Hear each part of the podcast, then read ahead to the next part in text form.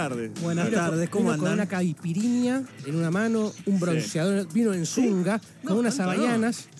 Y, y me parece que vino con, una, con un fierro, trajo un arma directamente. No, no, no, no, no, no, no. De ninguna manera. Domingo, domingo eh, balotaje en Brasil, Sí. Lula de un lado, Bolsonaro del otro. Uno quiere volver a- al gobierno brasileño, el otro busca su reelección, eh, con una situación en la que en las últimas horas se puso en discusión, incluso si se tenía que organizar el balotaje, se tenía que suspender. Efectivamente, sí, sí. eh, los ojos de América van a estar puestos, en- los ojos del mundo van a estar puestos Sí, en Brasil claro. el domingo. Eh, sí, lo que denunció Lula es que, perdón, lo que denunció Bolsonaro es que no le habían respetado los tiempos de espacio en los spots radiales. Hizo una denuncia ante el Tribunal Supremo Electoral de Brasil por este tema y muchos eh, interpretaron, creo que en cierta medida correctamente, que estaría preparando el terreno para no reconocer un eventual resultado adverso, porque todas las encuestas marcan que Lula tiene una ventaja eh, ligera, pero importante, digamos, eh, a la vez, eh, en el sentido de que en algunos casos no estaría incluso dentro del margen de error. Si se consideraran los votos válidos, Lula ganaría 53 a 47, según las últimas encuestas de los últimos días. Y eh, a, a Bolsonaro. Y hay que tener en cuenta que no hay solamente elección para presidente y vice, sino también para 12, hay balotaje en 12 estados de Brasil, incluyendo San Pablo, ¿no? O sea que también van a estar puestos los ojos ahí de lo que pase el domingo en nuestro país hermano.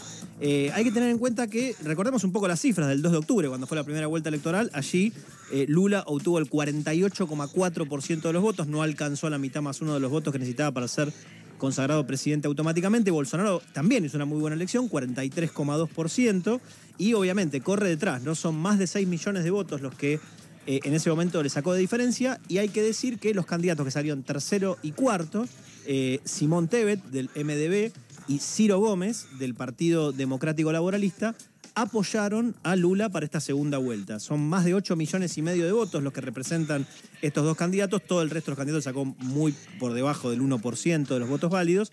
Pero por supuesto, los votos no son de cada uno de estos candidatos, sino que son de la población, que eventualmente también puede girar para votar para Bolsonaro. Yo creo que es muy difícil que se le escape el triunfo a Lula, pero la gran incógnita va a estar en esta cuestión que te mencionaba antes, ¿no? Si Bolsonaro va a estar dispuesto a reconocer el un eventual resultado adverso o no. Pero después de la, de la primera vuelta, en donde eh, sectores de- de- del PT y muy cercanos a Lula apostaban a ganar eh, en primera vuelta esta elección, generó una sorpresa la- la- lo, lo ajustado del resultado. Eh, entonces, es como que eh, a todos llegás, aún mirando las encuestas, a todos llegás con la previsión de lo que puede llegar a pasar y de abrir el paraguas para todo, ¿no? Efectivamente, creó un gran interrogante Sí. la confiabilidad o no de las encuestas, porque las encuestas, ¿qué decían los días previos al 2 de octubre? Que Lula efectivamente iba a obtener alrededor del 47-48% de los votos, como ocurrió, pero también decían que Bolsonaro iba a obtener muy por debajo del 40% y como decíamos antes, obtuvo el 43,2%. Por eso es que ahora también se puede dudar en el sentido de pensar que efectivamente no hay tal cosa como una ventaja a favor de Lula, sino que en realidad está más empatado e incluso Bolsonaro podría hacer el sorpaso y terminar ganándole.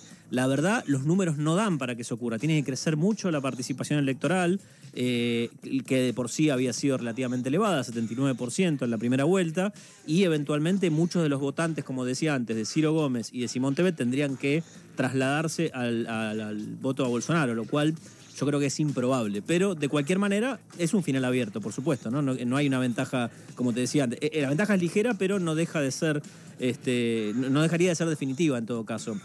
Ahora bien, ¿qué hubo en los últimos días? ¿O qué hubo en realidad estas últimas semanas? Si uno quisiera hacer eh, algún análisis un poquito más eh, de mediano plazo, de coyuntura. Eh, en cuanto a la campaña, yo diría que Bolsonaro ganó en el sentido de que Lula terminó recurriendo a los mismos métodos de campaña sucia. Lo acusaron de pedófilo, lo acusaron, ah, digo a Bolsonaro, ¿no? Lo acusaron de caníbal, sobre la base de declaraciones que había hecho él, pero tergiversadas.